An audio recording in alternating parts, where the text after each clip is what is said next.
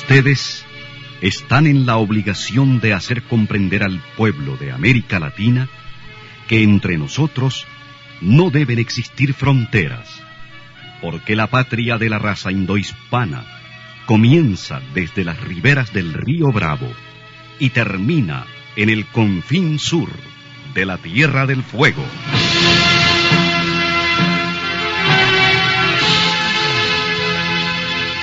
Sin fronteras.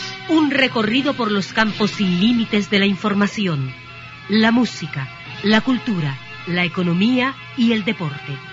Los hechos y los hombres que todos los días construyen un mundo sin fronteras. buenos días, bienvenidos y bienvenidas a Sin Fronteras. Hoy es lunes 6 de abril, 8. Lunes Santo. Con Carlos Hurtado Ordóñez y con Luis Enrique Guerrero a las 6 de la mañana con 29 minutos.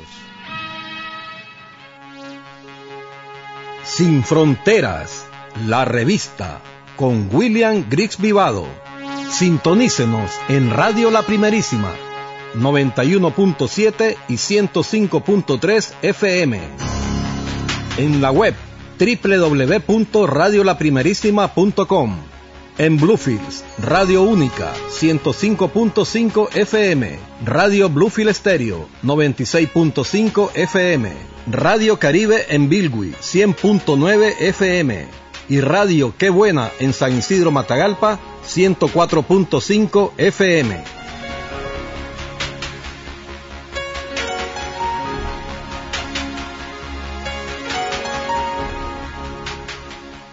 Hay hombres que luchan un día y son buenos. Hay hombres que luchan un año y son mejores. Pero hay hombres que luchan toda la vida. Esos son los imprescindibles. El lunes santo estamos trabajando, porque es así, porque hay muchas cosas que hablar. Recuerden que no estamos en una situación normal y por lo tanto tenemos que trabajar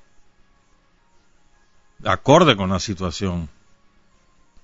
Y, y vamos a estar pendientes de los eventos a lo largo de la semana y en esa medida vamos a realizar el programa. Si las cosas transcurren con relativa normalidad, pues no lo haremos, pero si hay necesidad, nosotros lo vamos a hacer.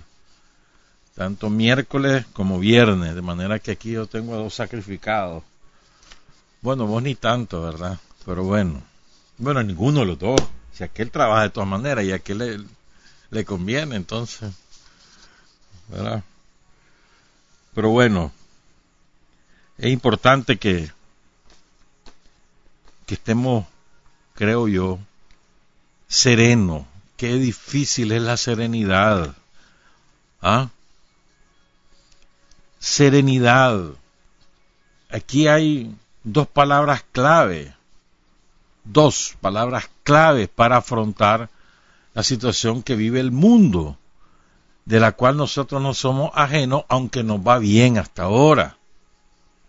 Hay dos palabras clave, confianza y serenidad. Confianza y serenidad. Y, van a ver que eso no solamente es para nosotros en Nicaragua, en general los nicaragüenses y en particular los sandinistas, sino que son las dos palabras, los dos conceptos clave para afrontar la realidad en todos los países del mundo. Y no solo nosotros lo decimos, lo dice todo el mundo. Confianza y serenidad en cuanto al público. En cuanto a las autoridades, el enfrentamiento a la epidemia debe hacerse con la ciencia se toman las medidas políticas de acuerdo a la ciencia y no al revés. No es que colocas primero la política y después la ciencia, como hizo Trump, hasta que la semana pasada le cayó el 20. O como hizo Boris Johnson, el primer ministro de Gran Bretaña, que ahora está hospitalizado con el COVID-19, hasta que le cayó el 20. Poner la política por encima de la ciencia. Nosotros, el gobierno de Nicaragua, el presidente Daniel Ortega, la vicepresidenta Rosario Murillo, han privilegiado a lo largo de todos estos meses, desde enero, la ciencia. Fueron los científicos, los médicos, los epidemiólogos, los que elaboraron el plan de contención desde enero, aplicando las recomendaciones de la Organización Panamericana de la Salud, que es la filial de la Organización Mundial de la Salud para América. Organismo dependiente de la OEA, por cierto. Entonces, confianza y serenidad desde el punto de vista de los ciudadanos, esto es indispensable. Indispensable para poder superar los problemas de salud pública, de seguridad ciudadana y de eh, economía. Y a veces fallamos, y a veces fallamos los que no tenemos derecho a fallar. ¿Y saben quiénes no tenemos derecho a fallar? Nosotros los sandinistas. No tenemos derecho a fallar. ¿Verdad? No tenemos derecho a, a, dudar o a perder la serenidad y, y caer en el pánico. No tenemos derecho. Perdón, porque constituimos el contingente de vanguardia. Y nosotros no podemos caer en esas cosas. Ni nos podemos hacer eco de las campañas de terror del enemigo. Porque el enemigo en Nicaragua quiere aprovechar la circunstancia para obtener réditos políticos que no han logrado obtener por la vía de la violencia terrorista del año 2018, por la vía de el de, de, toda la, la, campaña internacional a lo largo de 2018, 2019 y lo que va de 2020, que entre otras cosas ha producido la agresión sistemática de Estados Unidos contra la economía del país y contra el gobierno en general. Ellos no han logrado obtener ningún rédito de eso, pero lo quieren lograr ahora. Entonces tenemos dos enfrentamientos simultáneos, el enfrentamiento a la epidemia e, que en, este momento en Nicaragua no hay brote epidémico, todavía no lo tenemos, probablemente ocurra, pero todavía no lo tenemos y gracias a las políticas de contención del gobierno.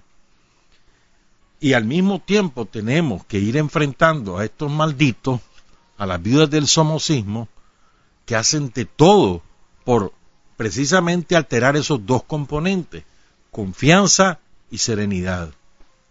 Fíjense bien, todo lo que ellos hacen es dirigido a eso, a minar la confianza y a destruir la serenidad. ¿Cómo lo hacen? Pues con toda una campaña de infamias, de difamaciones, de inventos. Los curas andan diciendo en las parroquias, con, ¿cómo es que se llama? Data show y todas esas babosadas que se hacen ahora, que, que no ahora, porque ya tiene rato de hacerse, pero bueno, presentando, estos son los casos que hay en tal lado, en tal lado, y es pura mentira. No hay manera de demostrarlo, pero cunde la desconfianza. No hay manera de demostrar que existen más casos que los que el gobierno ha declarado. No hay forma de demostrarlo. Ni tienen registro de las personas, ni de su familia, ni epicrisis médicos que lo demuestren. No hay forma. El colmo es lo que hizo el diario, el vocero de, las viudas del somocismo, ¿verdad? Que te saca las neumonías que, ocurren habitualmente en Nicaragua como una eh, representación anómala. Y ellos mismos pongan cuidado en esto. Gracias a Javier Pérez que también me lo mandó. Yo me topé con este artículo el sábado y Javier me lo manda ayer domingo. Miren qué casualidad, andamos sintonizados. Hay un artículo del diario La Prensa, pongan cuidado por favor, búsquenlo, del 27 de diciembre de 2019, no fue hace cinco años, el año pasado en diciembre.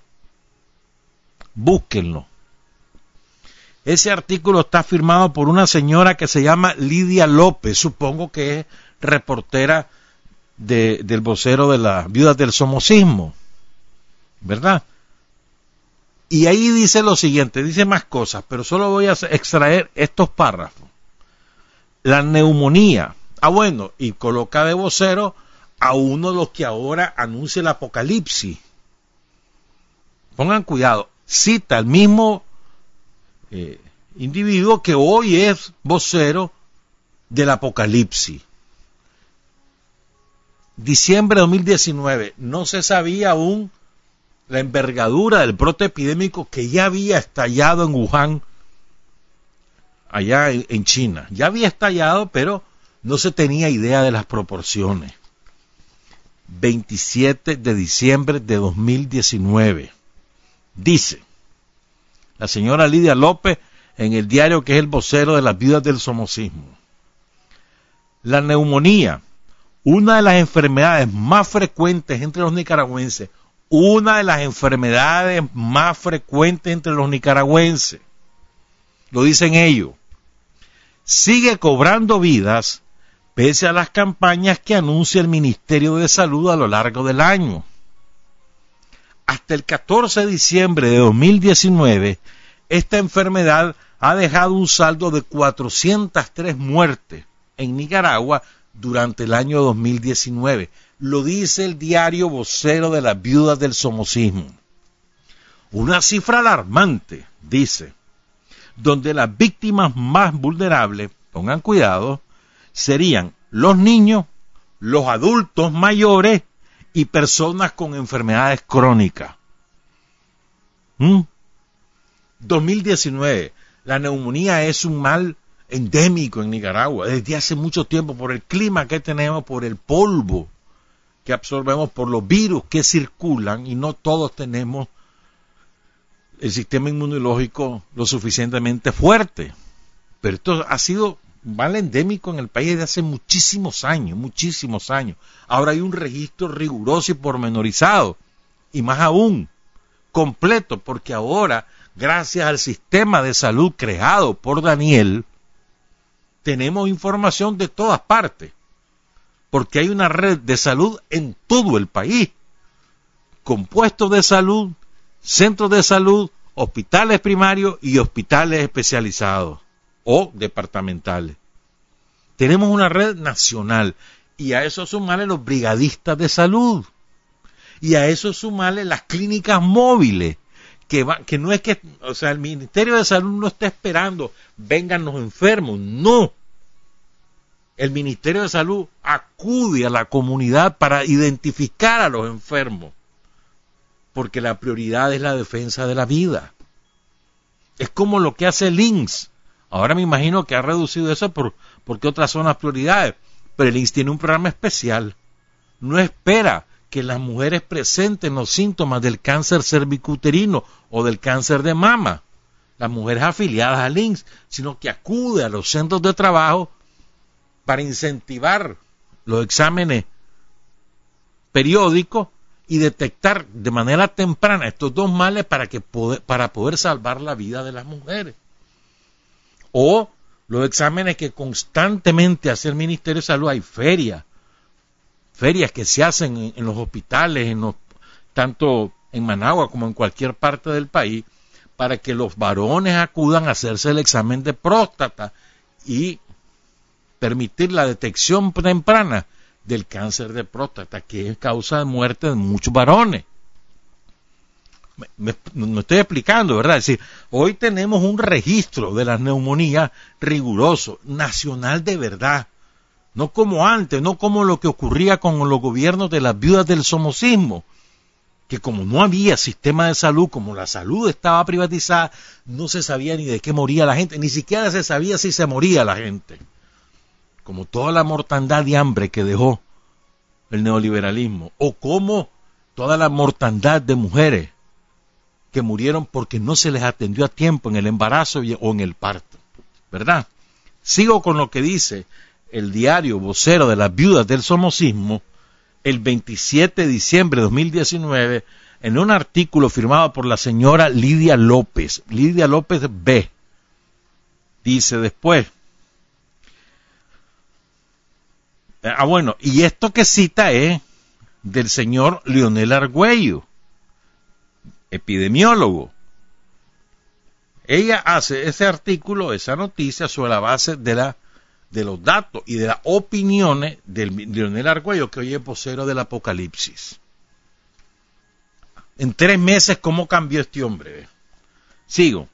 Los datos del MINSA exponen que hasta la segunda semana de diciembre de 2019 se contabilizan 106.419 casos de neumonía. De neumonía, neumonía típica, y que en 2017 y 2018 causaron la muerte de 786 en 2017 y de 568 en 2018. En los últimos dos años, y fíjense bien, y hasta el 14 de diciembre de 2019 iban 403 muertes. ¿Qué significa? Que gracias al sistema de salud, que gracias a la eficacia del trabajo de los trabajadores, para la redundancia, de la salud, médicos, enfermeras, auxiliares, laboratoristas y demás, gracias a su trabajo, las muertes por neumonía vienen descendiendo hasta el año pasado. En 2017, 786, en 2018, 568, en 2019 iban apenas 403. Lo dice el vocero de la viuda del somocismo. ¿Estamos claros? No lo estoy diciendo yo, lo dice el vocero de la viuda del somocismo citando cifras del Ministerio de Salud, certificada por su epidemiólogo, el vocero del Apocalipsis hoy, Leonel Argüello. Continúo. Dice, en los últimos dos años, la neumonía ha sido la principal causa de hospitalización y la novena causa de defunción en el país. Este año no ha sido la excepción, puesto que es la primera enfermedad epidémica con más número de muertes. Entonces ahora viene la prensa, el vocero del somocismo, de las viudas del somocismo, y descubre que hay varios muertos ahí eh, de una neumonía rara. Decime vos. Decime, y ellos mismos en diciembre del año pasado están diciendo que hay una epidemia de neumonía, porque así es, que va bajando en la mortalidad, pero que tienen la mayor cantidad de casos de hospitalización.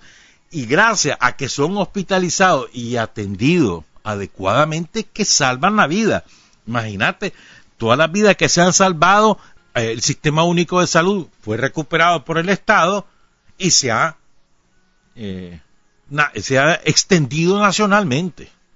A ver, cuando había un puesto de salud en las comunidades de Huaspán, o de Prinzapolca, o de Perlagún, o del Rama, o de Jalapa, no habían.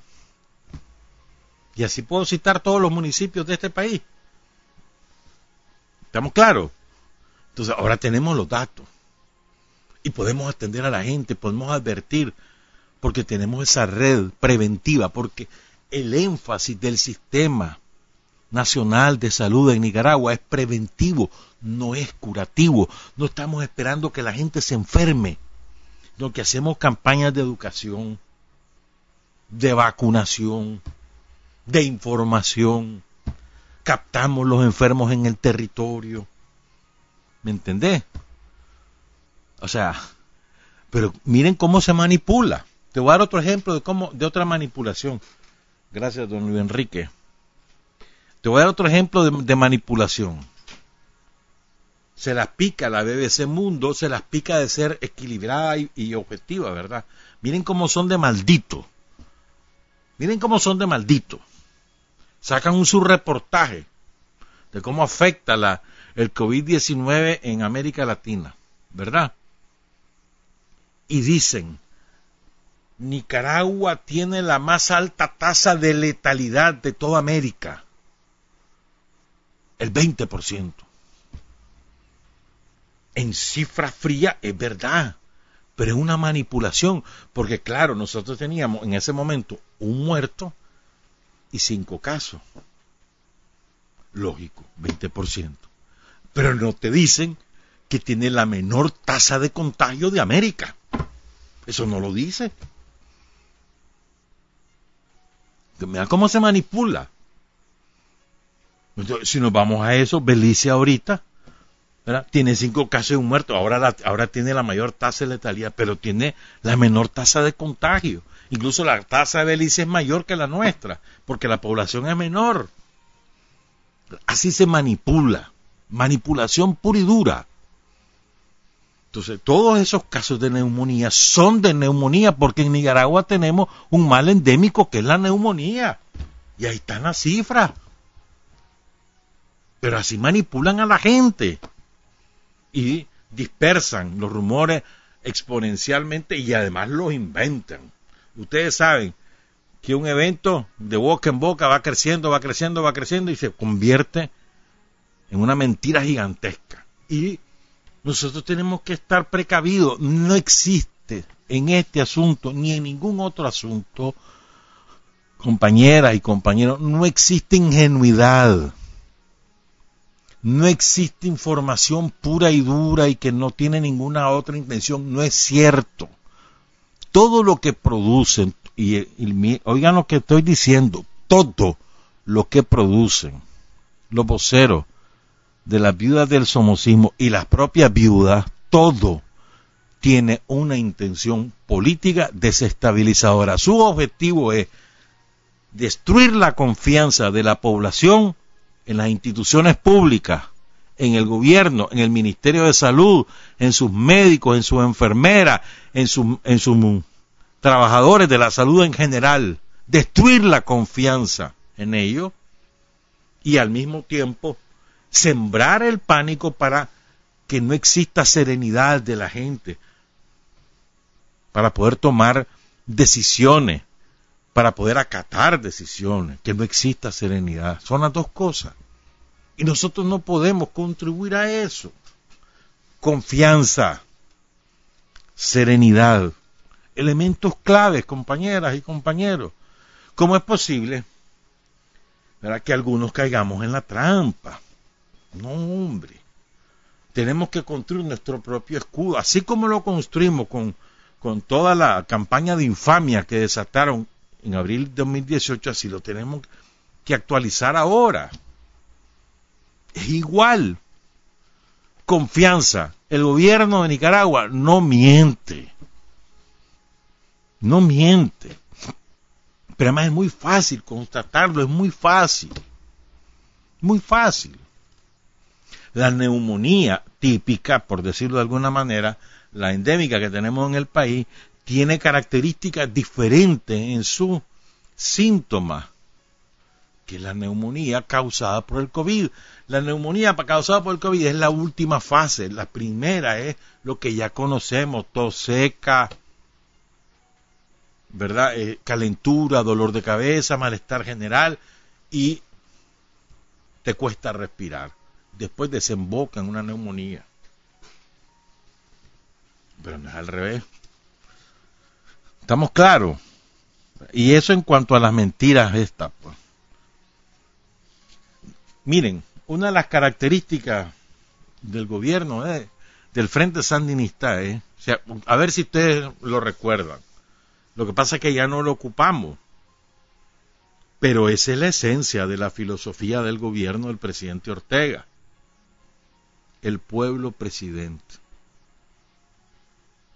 el pueblo protagonista no es Daniel el Salvador y el que va a conducir y va a llegar y no sé. No. El, el propio pueblo. ¿Qué es lo que hizo el Frente Sandinista, el gobierno del Frente Sandinista, cuando empezamos con los primeros contagios aquí? No aquí, sino los que nos vinieron, nos importaba. ¿Qué fue lo que se hizo? Vamos a la calle, vamos a ir a explicarle a la gente, vamos a ir a buscar los casos, vamos a ir a detectar, vámonos. ¿Y quién va a la calle? Van todos, los sandinistas trabajadores de la salud, policía, militantes del frente, dirigentes comunitarios, gente bien intencionada, y se unen y van de casa en casa. Dos propósitos, primero, o tres propósitos. Primero, darle información a los ciudadanos, información directa, mire, esto es así. Segundo, aclarar sus dudas que pueden causar ¿verdad? Este, zozobra. Entonces, aclarar esas dudas para inducir a la tranquilidad, a la serenidad. Y tercero, que es tan importante como esas dos, captar eventuales personas que tengan síntomas que puedan reflejar COVID-19 o no, o puede ser una neumonía típica o cualquier otra enfermedad respiratoria, pero captarlo, detectarlo y darle seguimiento, eso es lo que se está haciendo. ¿Quién lo hace? La gente, el pueblo de Nicaragua. Es el pueblo el gran protagonista. Esas casi dos millones de visitas, familia por familia, casa por casa. Ya, terminamos la segunda ronda. Eso, eso es. Y los centros de salud abiertos todo el tiempo. Listos a recibir a quien sea. ¿Cómo creen que se ha logrado darle seguimiento a los compatriotas que regresan al país por cualquier vía de cualquier país? Gracias a la comunidad. La comunidad dice, fíjate que en tal casa regresaron los fulanos y vienen de tal lado. Entonces ya llega el Ministerio de Salud, los contacta diariamente para saber si tienen algún síntoma. Y si lo tienen, se lo llevan al centro de salud. Hasta ahora, ningún contagio local. Maravilloso. Pero fíjense lo que ocurre. En lugar de nosotros estar, el pueblo de Nicaragua, estar contento, felices, porque no tenemos contagio local. Y que todos estemos contentos, todos. Ah, no. Las viudas del somocismo están furiosas. Hay una viuda ahí en Matagalpa que se viste con una sotana. Esa viuda está furiosa porque no hay más casos, que barbaridad. Y la viuda quiere tener su propio ministerio de salud, la viuda del somocismo, la viuda Álvarez. Ah, la viuda Álvarez, que ya anda con su traje negro, ya anda anticipando, ¿no? Que está de duelo por el somocismo, quiere, como decimos los nicaragüenses, a huevo quiere que haya más casos.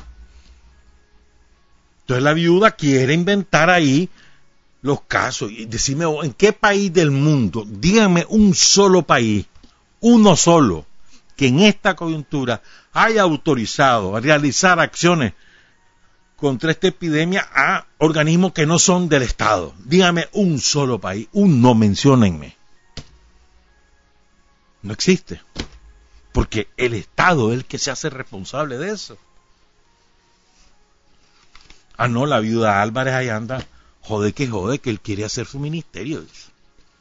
Ay, no me dejaron. Sabía que, que, que no lo iban a dejar.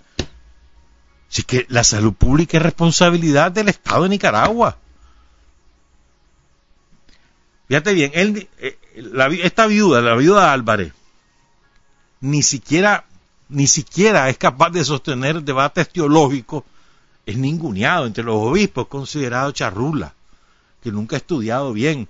Al, ahora sale que brother del mentira, Baez le volaba riata porque Álvarez es un es mediocre en teología. No, sirve como teólogo, pues entonces no, sabe de teología, ese es su, oficio como viuda. Y quiere ser ahora doctor. Decime vos, ¿qué sabe Álvarez? Ni siquiera sabe de teología y quiere saber de, de epidemia, decime vos. ¿En qué laboratorio van a trabajar? Ah, pero es que nada, una cosa absurda. Lo que les corresponde es a todas las iglesias. Por cierto, a ver, ¿dónde están los milagros que se hacen con estas cosas, verdad? Pero bueno, lo que le corresponde a todas las iglesias, a la empresa privada, es decirle al Estado de Nicaragua, señoras y señores, pongo a la orden mi recurso. Eso es lo que les corresponde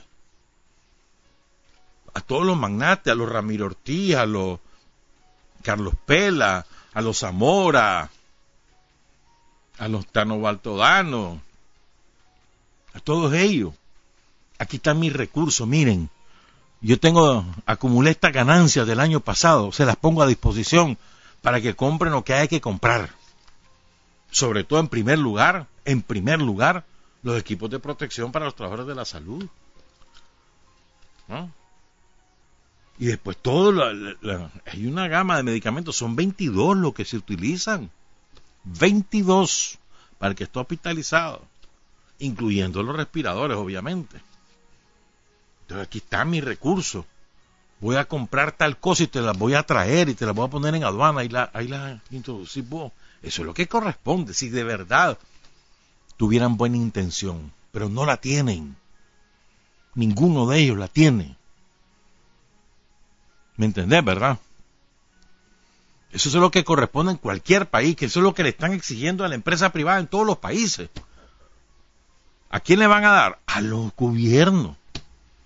No se lo van a dar a un cura baboso ahí, que además anda berreando porque no tiene poder político. Ya quisiera. No, no es así la cosa, pues. No es así la cosa. Fíjense, antes de hacer la pausa, vamos a hacer otras reflexiones después. Les quiero dar un dato, miren cómo son. Miren cómo el problema no solo es en Nicaragua el problema de la de las mentiras.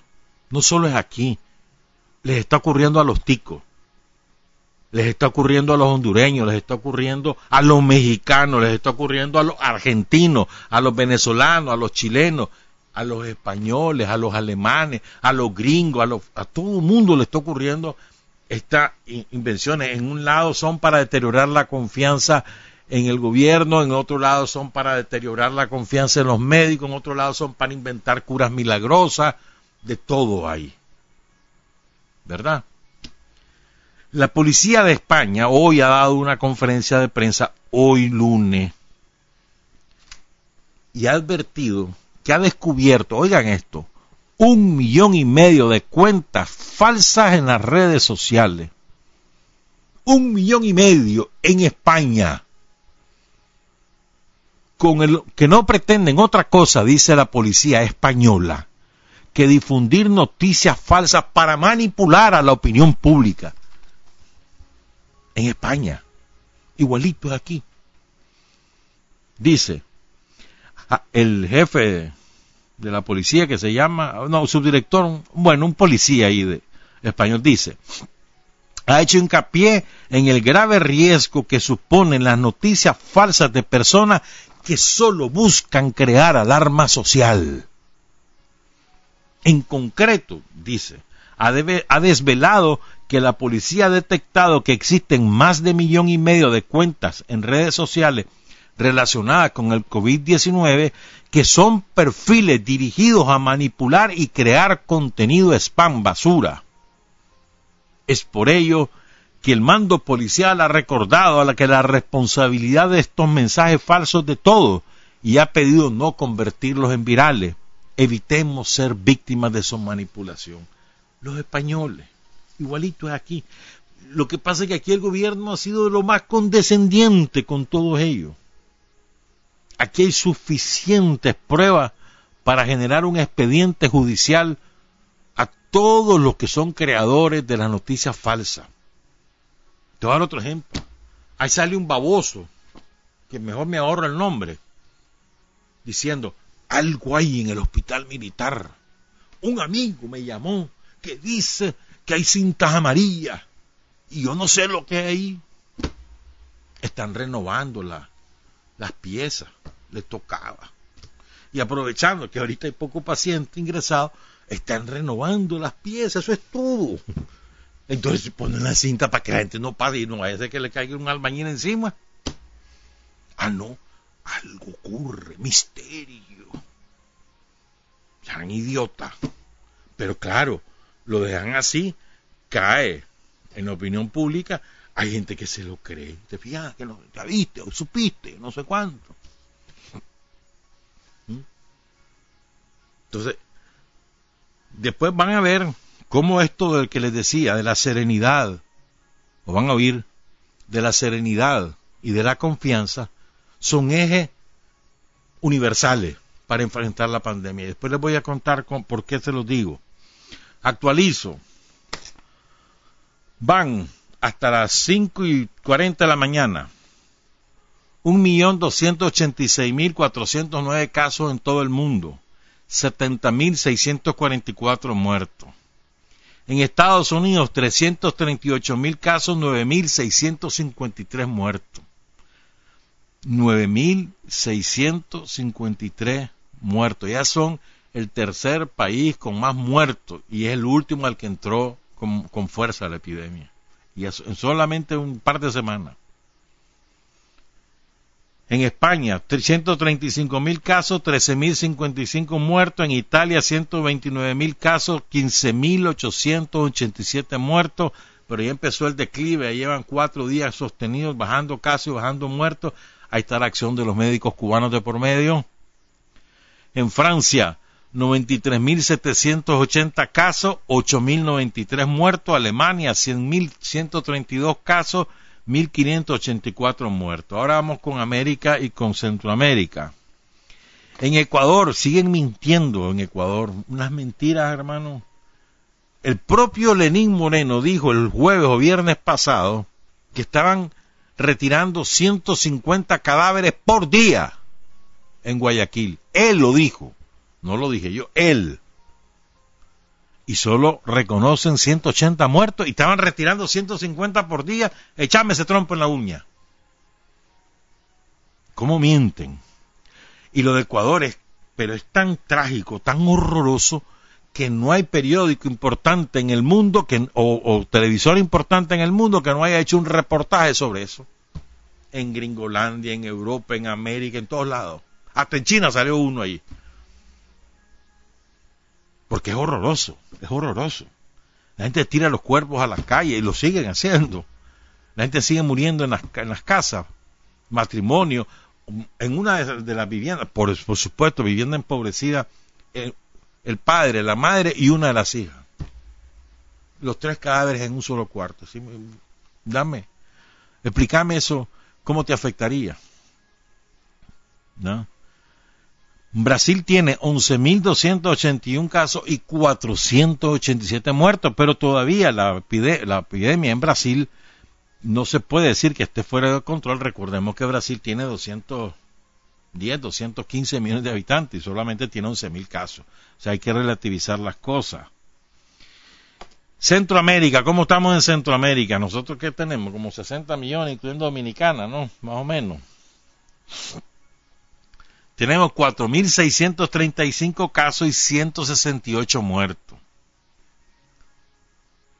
Dominicana tiene 1.745 casos, 82 muertos. Panamá, 1.988 casos, es la que más casos tiene, y 54 muertos. Dominicana es la que más muertos tiene. Costa Rica tiene 454 casos, 2 muertos. Honduras tiene 298 casos, 22 muertos. El Salvador, ayer registró 6 casos más, 69 casos, 3 muertos. Guatemala, 70 casos, 3 muertos. Belice, 5 casos, 1 muerto. Y Nicaragua, 6 casos, 1 muerto y 2 recuperados. Ayer hubo, se reportó otro caso, pero además otro recuperado. Una maravilla. ¿Cómo no te vas a alegrar que alguien superó el COVID-19? ¿Cómo no te vas a alegrar?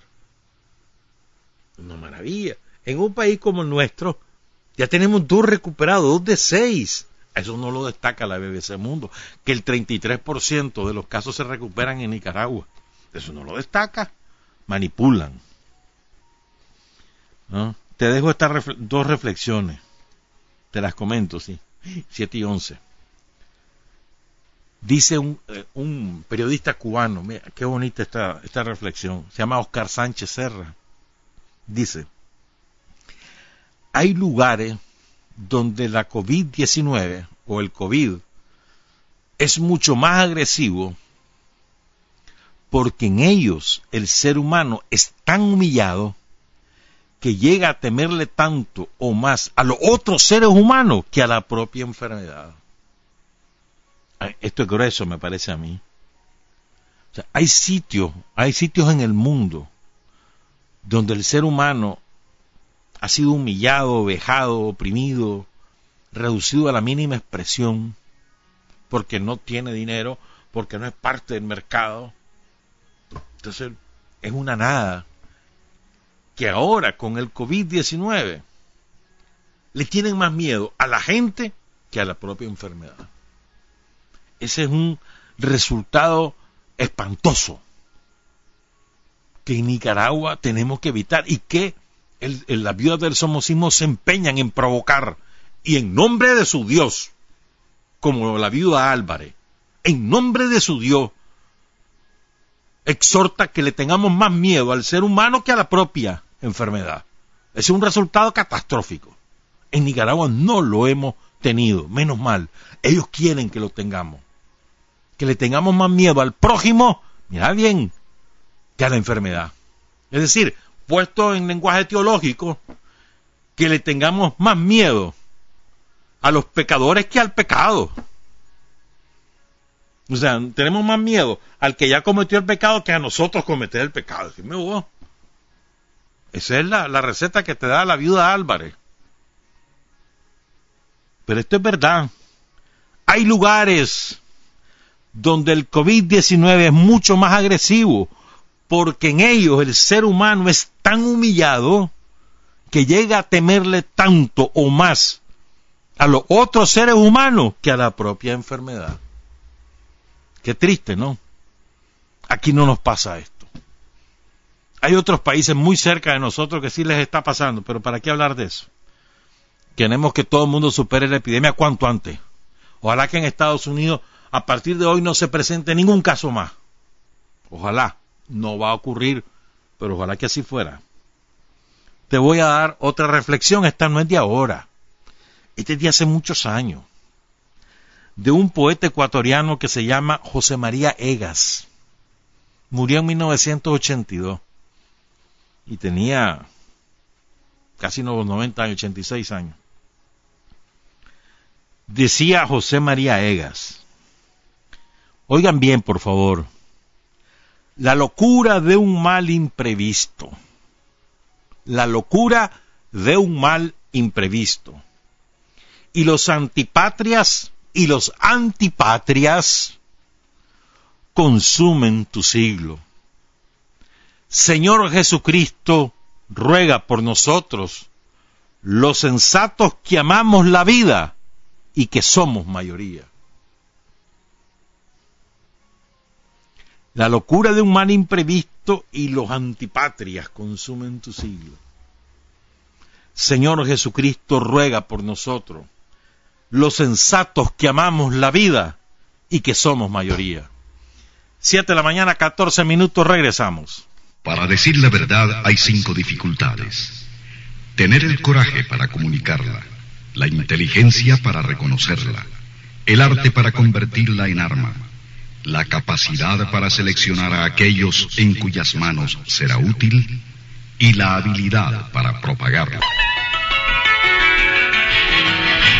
Están escuchando Sin Fronteras. Son las 7 de la mañana con 18 minutos. Voy a insistir en esto y las reflexiones porque, ¿saben por qué?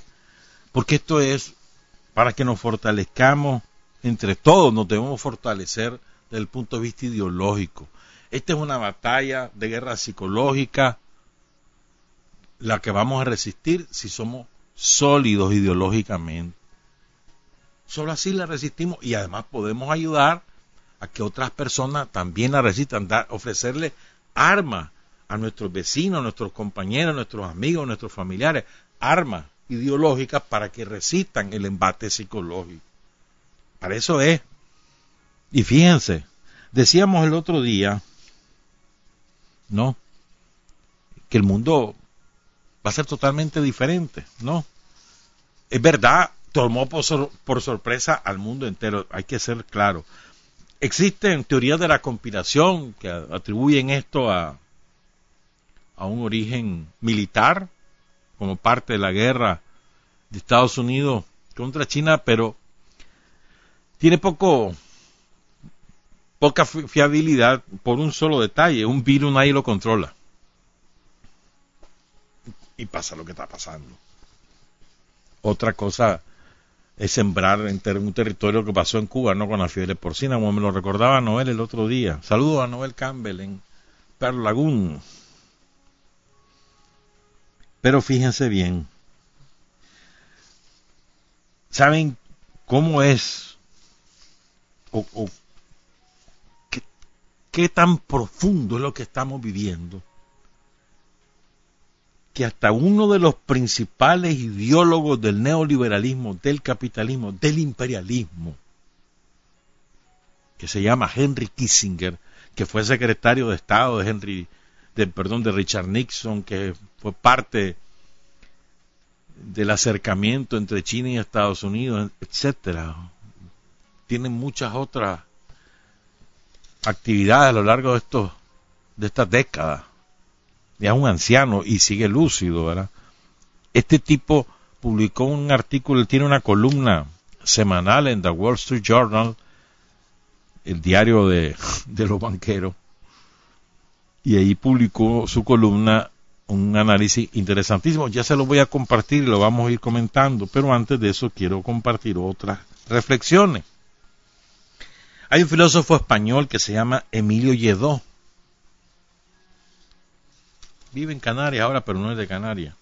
Él, ofreció una entrevista en 2013, el 22 de noviembre, al diario de aviso de España. ¿Verdad? A propósito de la crisis que vivía España en aquel momento, después del derrumbe de toda la especulación inmobiliaria y, y financiera. Entonces él tiene algunas reflexiones que las quiero compartir y les vamos a ir comentando a la luz de lo que nos pasa a nosotros aquí en Nicaragua. En aquel momento decía, o sea, hace casi seis años y algo más, dice Emilio Lledó, creo que no estamos tanto ante una crisis económico, económica, sino en una crisis de la mente, de nuestra forma de entender el mundo la crisis más real, con independencia de los problemas económicos que son muy reales, es la crisis de la inteligencia. No estamos solo ante una corrupción de las cosas, sino ante una corrupción de la mente. Fíjense bien, voy a detenerme aquí. No solo es la corrupción de las cosas, sino con la corrupción de la mente. Y es que realmente, en mi opinión, el resultado más perverso, más pernicioso, más catastrófico del neoliberalismo no ha sido la privatización de, eh, de, la cosa pública, la confiscación de los derechos sociales. Para mí no ha sido ese, sino lo que este hombre nos dice de otra manera, la corrupción de la mente que ha a su vez destruido valores intrínsecos al ser humano hasta hace 30, 40 años. Parte del ser, de, un ser humano normal era socorrer al desvalido, era un, valor normal. Parte de los valores, hasta hace 40 años, era que vos no podías este, andar traicionando a tus propios amigos y a tu familia por sacar provecho para vos mismo. Todo eso lo, lo, lo pervirtió, lo destrozó el neoliberalismo. Esa es mi opinión. Y eso es mucho más grave, creo yo, que la confiscación de los derechos, porque, te, porque ¿qué ocurre? Te confiscan los derechos, pero te han pervertido la mente de tal forma que ni siquiera sos capaz ni de darte cuenta ni de tampoco reclamar, ni mucho menos de luchar por recuperarlo. Para mí por eso, y a veces, y, no crean, nosotros los sandinistas también nos, nos hemos contaminado de esas cosas. No crean que eso solo ocurre con los que no son de izquierda o los que no son revolucionarios o los que no son sandinistas. No, también nosotros lo tenemos. Y por eso es que andamos de babosos creyendo babosadas también. Ya saben a ustedes a qué me estoy refiriendo, ¿verdad? ¿Para qué lo voy a decir? Ya saben a qué me estoy refiriendo. No anden creyendo pendejadas, hombre. ni anden preocupándose por cosas que ni siquiera existen. Tomen las cosas por donde vienen. Ya está. ¿Saben quién no produce? Entonces ya sabe cuál es su intención. No anden creyendo pendejada. Consejo sano.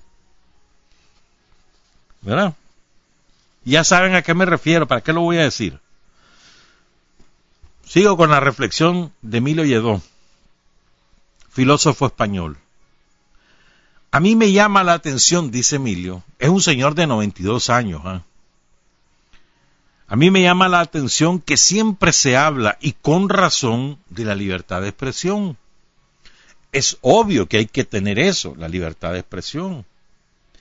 Pero lo que hay que tener principal y primariamente es libertad de pensamiento.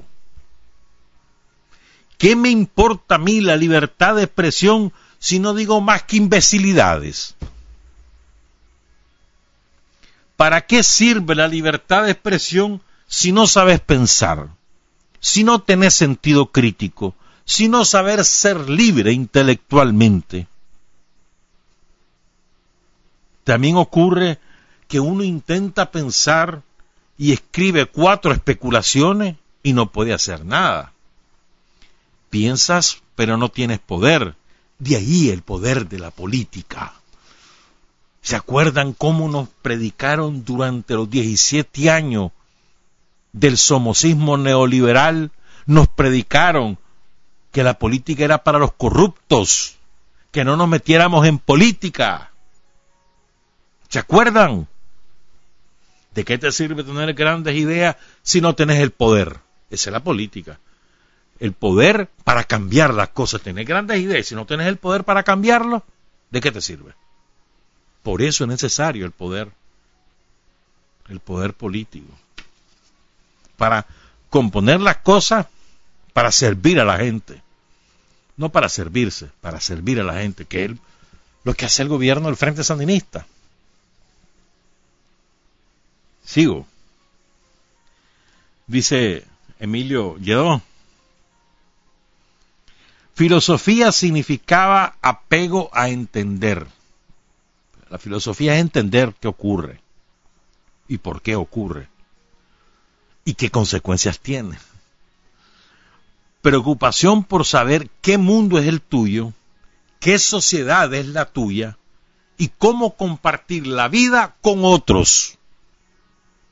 Por eso es tan importante la política, aunque hoy se hable de la destrucción de la política. ¿Me explicó? O sea, la política es el espacio común. Y es que la convivencia con los otros. Y estos desgraciados nos están enseñando a desconfiar de los otros, a tenerle miedo a los otros. Se supone que el cristianismo predica el amor a los otros, el amor al prójimo. Ellos están predicando exactamente lo contrario. Que le tengas miedo al otro ser humano, que te alejes del otro ser humano. O sea, piense bien.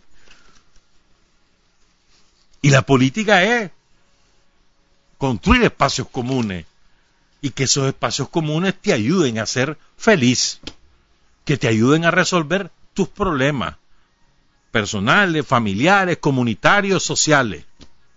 Para eso es el poder de la política, el espacio común. En Nicaragua el gobierno nos ayuda, nos facilita la vida. ¿Cómo nos la facilita? No solo en el sistema de salud. Vean la educación. Vean la educación. O sea, aquí hay escuelas técnicas hasta bajo las piedras. El que no quiere estudiar ahora es porque no quiere, no porque no puede. En el tiempo que te acomoda. No podés de lunes a viernes, poder los sábados, tampoco poder el sábado. Ahí está el domingo. ¿Querés estudiar por inventar algo? ¿Querés estudiar mecánica? Aquí está también hay los domingos, o querés estudiar informática, o querés lo que te dé la gana. Ahí está, donde quiera hay, donde quiera. Ya no se diga la educación primaria, la secundaria, la universidad. Ya no viste en febrero las ferias que hizo el gobierno, en enero. Becas para estudiar en universidades privadas. Como no lograron pasar los exámenes, el cupo en la universidad pública. Bueno, aquí está el gobierno te da una beca para que vayas a la universidad privada. O sea, ¿qué más querés? ¿Me entendés? O sea, y después te va, ¿cómo te facilita la vida? Para, ¿Y para qué, quiere, para qué quiere el gobierno que vos estudies, hombre? Para que tengas mejor oportunidad de desarrollarte, para que le aportes a la sociedad, para que puedas encontrar una fórmula, vos mismo, una fórmula que te ayude a progresar. Para eso es que te ayuda el gobierno. El gobierno te ayuda a que estudies. ¿Y qué es lo que hacía el somocismo? Te impedía que estudiara. Porque entre más bruto es uno, más fácil que te dominen. Como ya decía José Martí hace muchísimos años. ¿Me entendés? ¿Cómo te lo facilita el gobierno? Te lleva la energía eléctrica a todas partes, no te la paga el gobierno, la vas a pagar vos, pero si vos no la tenés, aspirás a tenerla. ¿Cómo te lo facilita el gobierno? Te lleva el agua potable a tu casa. ¿Me entendés? Te, repara el camino, te repara la te, te hace la carretera, el puente que necesitas, el puente peatonal, te pone parques para que veas a tus hijos y vos mismo tengas un rato de esparcimiento que no tenga nada que ver con el guaro. Por cierto, ahí estaba leyendo, qué desgraciado que Lenín Serna, extraordinaria entrevista a la de Lenín sobre Jacinto y otras cosas que le ofreció Alberto Mora el viernes pasado. Decía Lenín, el principal productor de alcohol de este país no ha sido capaz de decir aquí está el alcohol gel para todo el mundo, gratis. Pero si te vende el guaro. Ah, si ha hecho falta el, el ron en alguna tienda. Está escaso el ron. Está escasa la cerveza. ¿Verdad que no? Y ese maldito desgraciado no ha sido capaz de decirle a, la, sociedad de Nicaragua, pues, que no se lo diga al gobierno, a la sociedad de Nicaragua, aquí está, voy a regalar, por decir algo, un millón de botellas de alcohol gel. ¿Qué, es para ellos? Si ellos producen el alcohol, reconvierten una de sus máquinas en eso y ya está. excelente, ¿verdad? Observación la que hacía el comandante Lenín Cern el viernes pasado. Sigo pues. Son las 7.32. Qué barbaridad. Se ve el tiempo. Dice este hombre, ¿verdad? Quizás la crisis nos ha dejado al aire, al descubierto, y eso nos, nos estimula. Por eso es tan importante que los jóvenes se formen y que tengan acceso a una educación de calidad hay que dejar que los muchachos, los cinco o seis años que están en la universidad, se entusiasmen con algo, que no se obsesionen en cómo ganarse la vida, ya se la van a ganar o la van a luchar. La obsesión por ganarse la vida es la forma más radical de perderla. Es linda esa frase, porque es verdad. O sea, si te obsesionas que vas a, vas a estudiar algo que te dé reales, aunque no te guste. Yo conozco algunos médicos, por ejemplo, que han estudiado medicina para ganar reales, pero no para salvar la vida. Conozco algunos, ¿verdad que vos conoces algunos? Bueno, porque la obsesión es tener algo casa, carro, no sé qué, no sé qué, no sé cuánto, entonces vas a estudiar lo que te va a dar reales, aunque no te guste. Y como no te gusta, haces cualquier cosa. Y lo que te gusta lo haces en tus tiempos libres. Y tú buscas más, cada día más tiempo libre, cada vez atender mejor, más mal a la gente para tener el tiempo libre y dedicarte a lo que te gusta. Por eso es que se dice, ¿no? El que hace lo que le gusta no trabaja. Y es verdad. Sigo. Una forma, oigan esto qué interesante. Emilio Lledó, filósofo español, en una entrevista publicada el 22 de noviembre de 2013 en el diario de Aviso. Dice el hombre, una forma de deteriorar la mente es deteriorar el lenguaje. Utilizamos palabras sin pensarlas.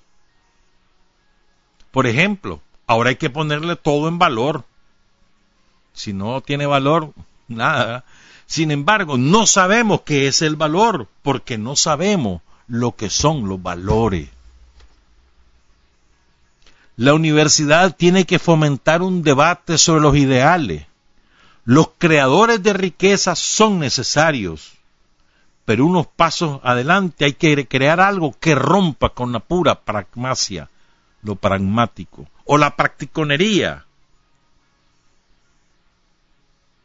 Dice Emilio Lledó. Lledó. Esa es la entrevista de 2013. El, a ver, hace, ¿cuánto es hoy? Es 6, hoy es 6, ¿verdad? Hace una semana dio otra entrevista, el domingo pasado, antepasado, al diario El País. Y tiene algunas cosas. Después voy con Kissinger, me falta todavía, falta. Aguanten.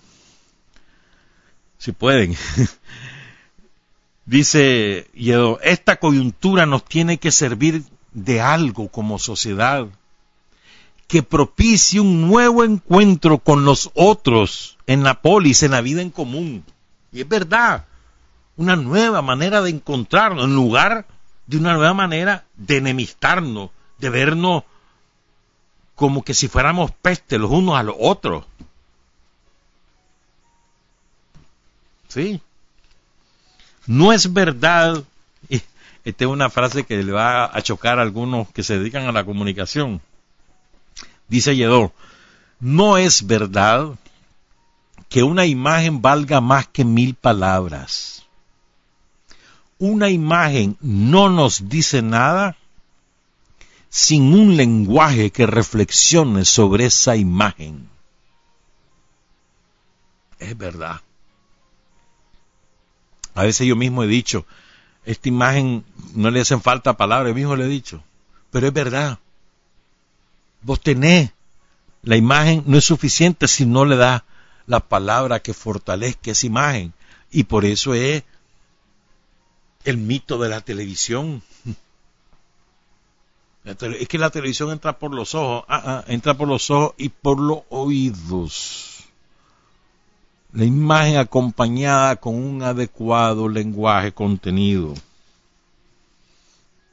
Dice Yedó, la ignorancia cultivada, esta es una frase lapidaria, la ignorancia cultivada genera violencia decretada y planificada incidiendo en asuntos como la territorialidad, la posesión o la fuerza. Esto hay que desmenuzarlo. La, ignorancia cultivada, es decir, aquello que, que, en el fondo son ignorantes pero que se creen cultos y además cultivas esa ignorancia desde el poder. Cada día te provocan que seas más ignorante desde el poder económico, desde el poder eclesiástico, desde el poder cultural, te fomentan esa ignorancia, te la cultivan. ¿Cómo lo hacen? Ocultándote los hechos reales o deformando los hechos reales o inventando hechos que simplemente lo que hacen es consolidar tu ignorancia. La ignorancia cultivada y la otra manera de ver la ignorancia cultivada es gente que se cree muy culta y son unos estúpidos caminantes. Y hay muchos así, vos conoces a varios. Y escriben, y elegantes, son ignorantes cultivados, ocultos, ignorantes cultos, no sé cómo. Ahí hay una, una contradicción en sí misma, pero es la verdad. Como la, como la viuda Álvarez un ignorante cultivado. Eso es él. Nada más. Y además que cultiva la ignorancia de los demás. Y que quisiera que todos nos quedáramos en la sombra, que es la tradición de la jerarquía católica a lo largo de toda la historia. Entre más ignorantes somos, más les tenemos miedo a lo desconocido y nos aferramos a los curas. Toda la vida ha sido así y ellos lo fomentan ellos lo fomentan. En lugar de propiciar que la gente tenga su propia reflexión, que se informe y que mediante esa reflexión también crea en lo divino, ah, no. Es lo contrario, hacen exactamente lo contrario, como la viuda Álvarez. Dice Emilio Lledó, que barbaridad no va a dar tiempo lo de Kissinger. Solo voy a terminar con esta frase. Hay más, pero bueno. No sé qué brotará de esta experiencia. Ojalá que pase algo positivo. La esperanza es que nos reinventemos para mejor, que maduremos como sociedad, que fortalezcamos lo bueno que somos, que nos demos cuenta cuán buenos somos. Y, en Nicaragua tenemos un montón de razones para ser orgullosos de cómo somos de cómo somos como pueblo, como, como seres humanos y de cómo estamos. Montones de razones para estar contentos y orgullosos. Estamos en una vida relativamente normal, tomamos nuestras precauciones, sabemos que hay gente que tiene pánico y ha preferido hacer otra, tomar otras decisiones, pero somos la envidia de los vecinos. ¿Por qué creen que los nicas de Costa Rica o de Honduras se vienen para acá? Porque saben que aquí otra cosa es diferente. Estamos, debemos estar orgullosos y predicar ese orgullo de, lo que somos, de cómo somos los nicas, de, de cómo estamos y de lo que hacemos. Eso nos genera confianza. Tenemos que fortalecer la confianza y la serenidad elementos vitales. Kissinger lo dice. Kissinger lo dice desde el punto de vista del imperialismo. Este es un intelectual orgánico del imperialismo, de la peor plaga que ha asolado la humanidad en el último siglo y medio. Kissinger es ideólogo de ello. Y te dice, la confianza es vital.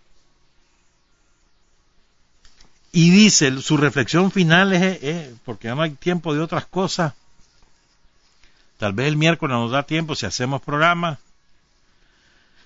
dice este hombre que al mismo tiempo que se enfrenta a la epidemia, se debe ir pensando en el mundo que va a surgir para salvar al capitalismo. Lo dice de otra manera, el liberalismo, dice él. O sea, tenemos que salvar el capitalismo y tenemos que repensar esto. Hay que ver ya cómo va a ser esto. Pero dice algo más. Dice, de esta no salimos, de esta no salimos solos. Lo dice con claridad Kissinger. De esta no salimos solos. Tenemos que buscar cómo unirnos. Y dice algo más.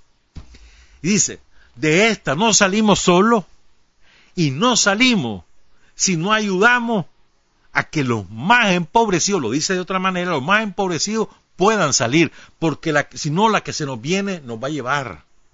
O sea, en otras palabras, Kissinger está constatando una realidad.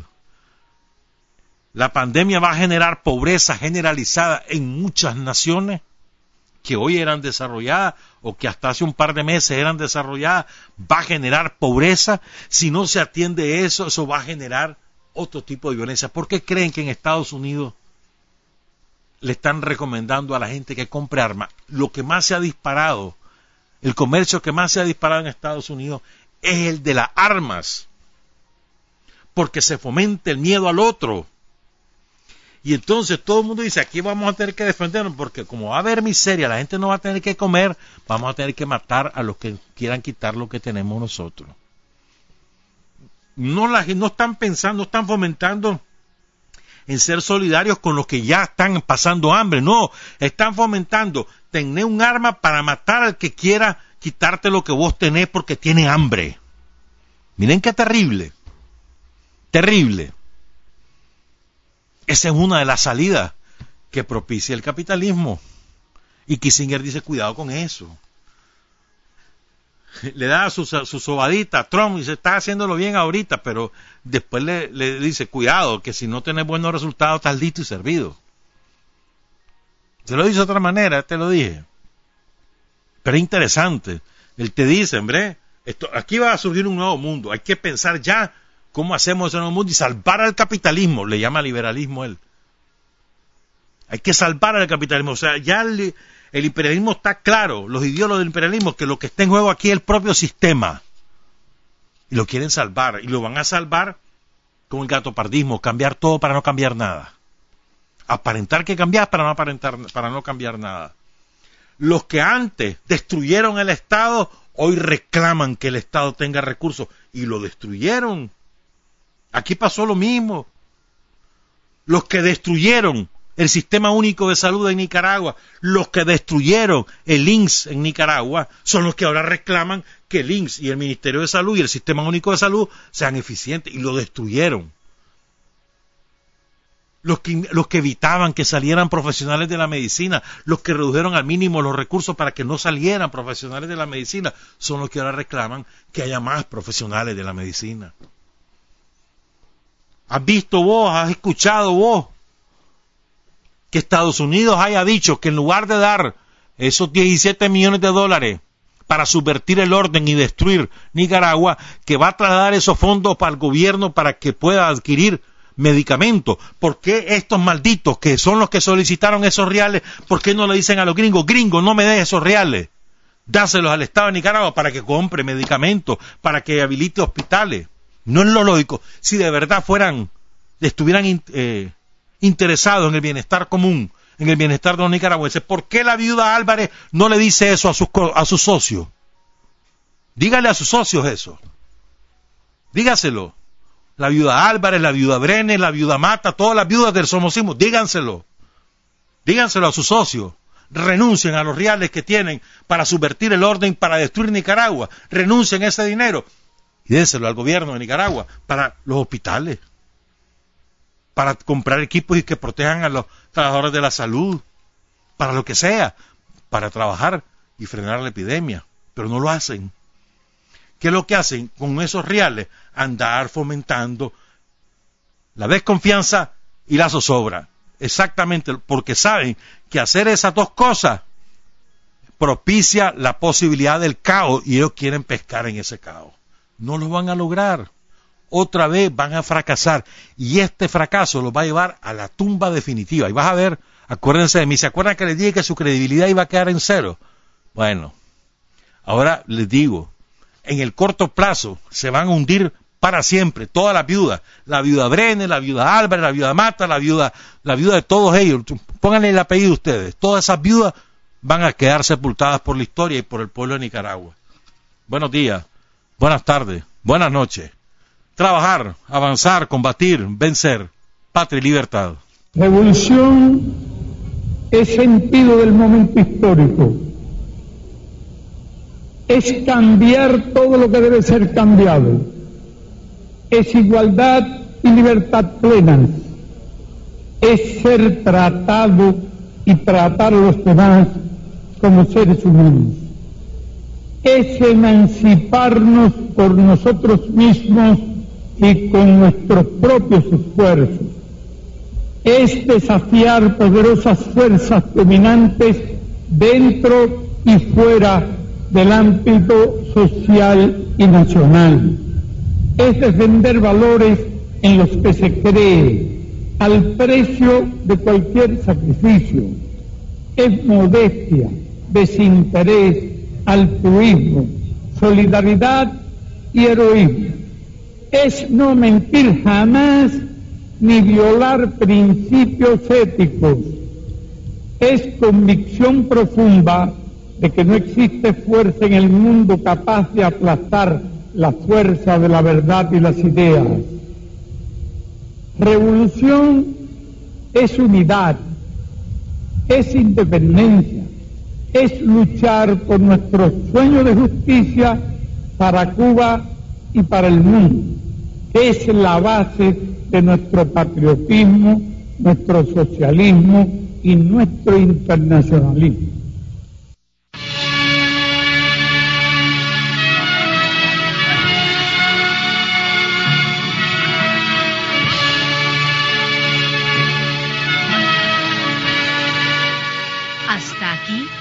Usted y nosotros hemos recorrido el mundo sin fronteras.